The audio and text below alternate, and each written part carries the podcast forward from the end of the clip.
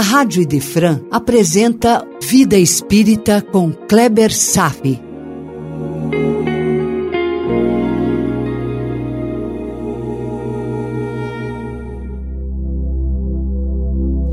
Os Mensageiros, capítulo 13, Ponderações de Vicente, parte 1. Meu querido irmão, hoje eu vou iniciar um estudo mais extenso, mas muito importante, que vai desdobrar esse capítulo em cinco encontros. Até então, acompanhamos uma sequência de narrativas de diversos espíritos que contam suas histórias de como perderam a oportunidade de concluírem suas missões enquanto estavam encarnados.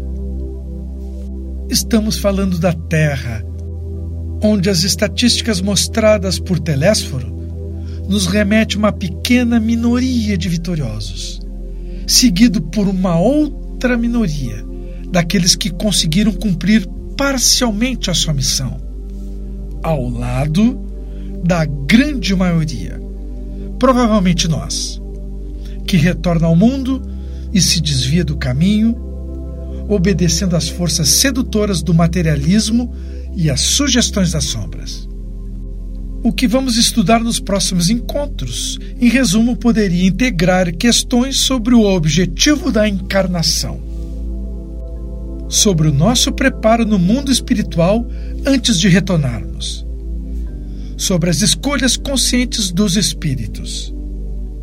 Se conservamos vestígios de lembranças de nossas decisões tomadas lá no plano espiritual antes do retorno, sobre o esquecimento do passado e, por fim, de que forma as recordações das decisões tomadas no mundo espiritual e também no passado de outras encarnações se recuperam na vida presente. Foram muitas histórias de fracassos que acompanhamos na leitura dos capítulos precedentes. O próprio André Luiz, logo na primeira frase do capítulo, disse: abre aspas, Eu não estava farto das lições, mas para o momento já havia aprendido bastante. Fecha aspas. No que Vicente o fez entender que ele apenas havia escutado histórias circunscritas a um grupo de missionários dedicados à mediunidade e à doutrinação, mas que em todas as dependências e ministérios de nosso lar havia conversações no mesmo teor, porém dirigidas em atividades de outra natureza.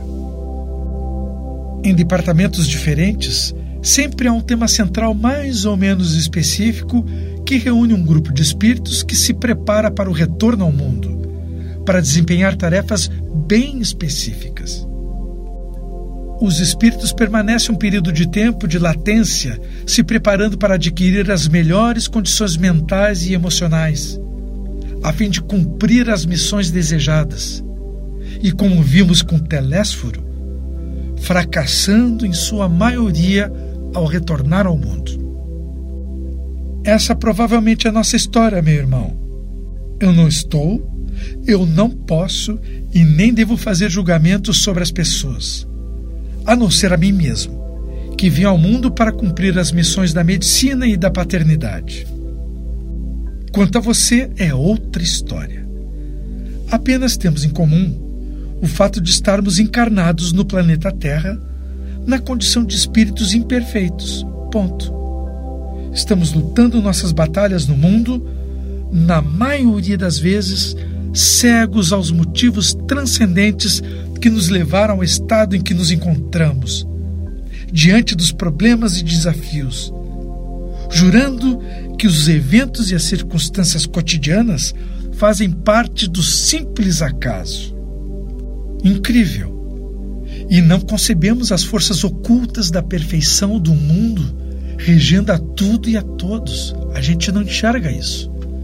Cada um de nós, meu irmão, provavelmente escolheu a vida que está levando para cumprir a necessidade de espiar erros e provar que já superamos pequenas falhas. Cada um carrega sua história pessoal que se interliga a todas as existências, conexões perfeitas do passado que se ajustam à vida presente de modo perfeito, porque seguem leis perfeitas que explicam os motivos mais transcendentes para estarmos onde estamos e experimentarmos as situações que experimentamos. Nada é aleatório no mundo, não existem acasos. As coisas acontecem porque deve acontecer.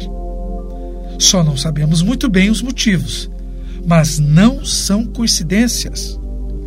E você poderia perguntar: será que uma parte do que acontece já estava pré-programado? E será que nós escolhemos o roteiro da vida? São muitas missões diferentes, muitas oportunidades para expiação e para provar o nosso valor. Então, vamos estudar esses questionamentos. De início, eu vou começar lendo a questão 132, que já estudamos numa outra oportunidade quando lemos Nosso Lar, quando iniciamos o estudo sobre reencarnação. É claro que hoje eu vou dar outro enfoque. Meu objetivo será não apenas entender a questão, mas compreender e assimilar em nossa vida. Vejamos.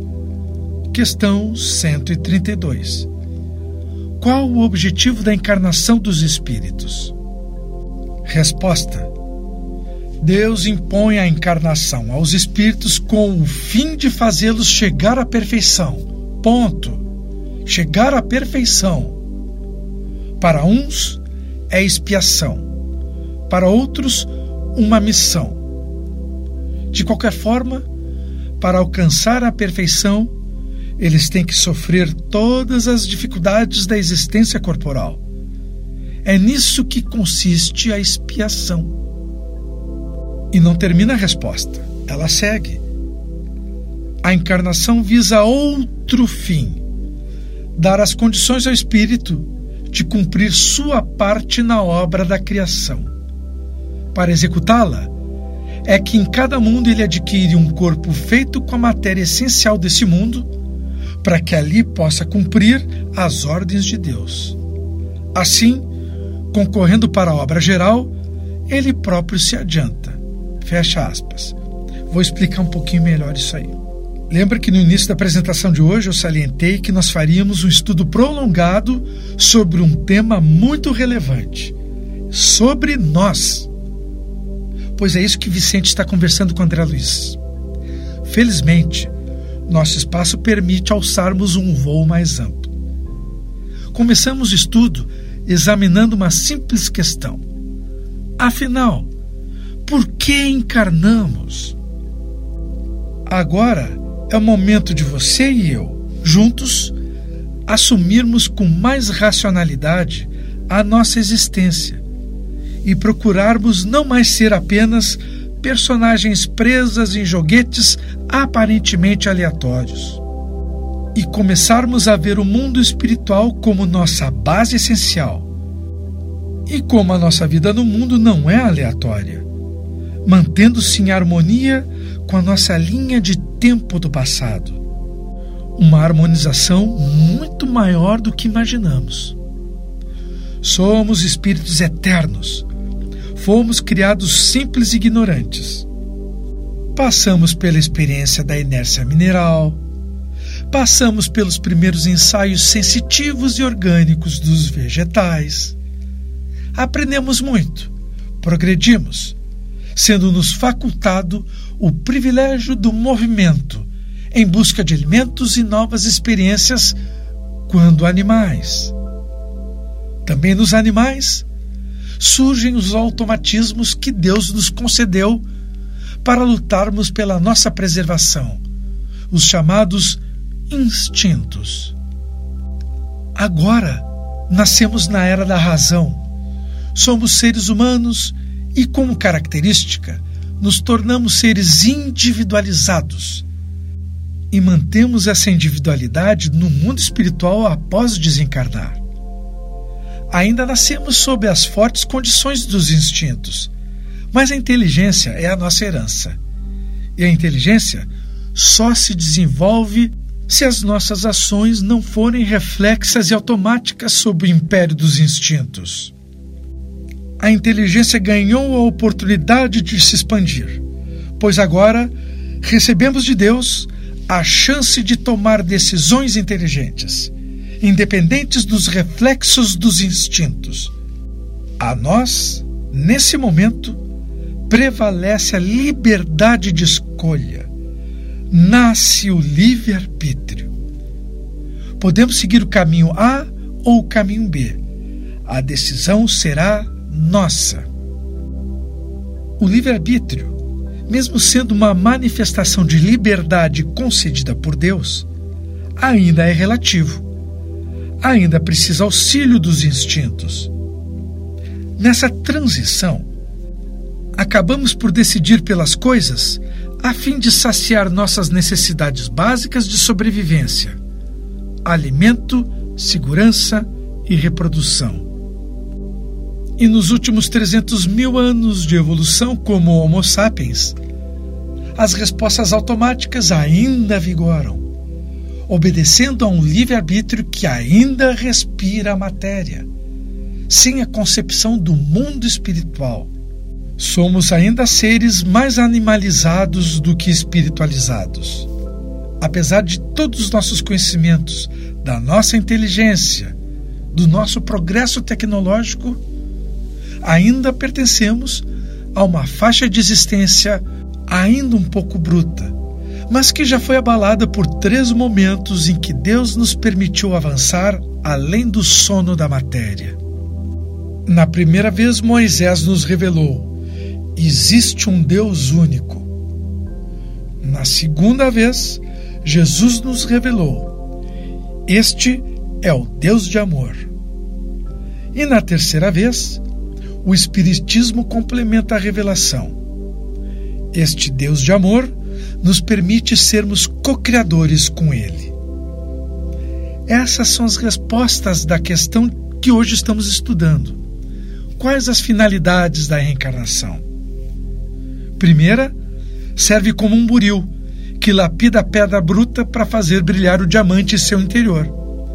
Fomos criados à imagem e semelhança de Deus, e como filhos, somos como diamantes ainda embrutecidos. O buril chama-se viver encarnado.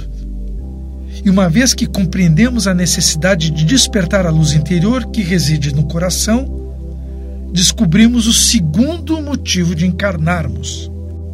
Somos diamantes, seres que já carregam a perfectibilidade em nossa natureza e descobrimos que, apesar de sermos filhos do Criador, somos por Ele convidados para sermos co-criadores dos mundos ao seu lado. Então, sejamos perfeitos e sigamos adiante. Por hoje era isso. Desejo paz a todos e até breve. A Rádio Idefran apresentou Vida Espírita com Kleber Safi.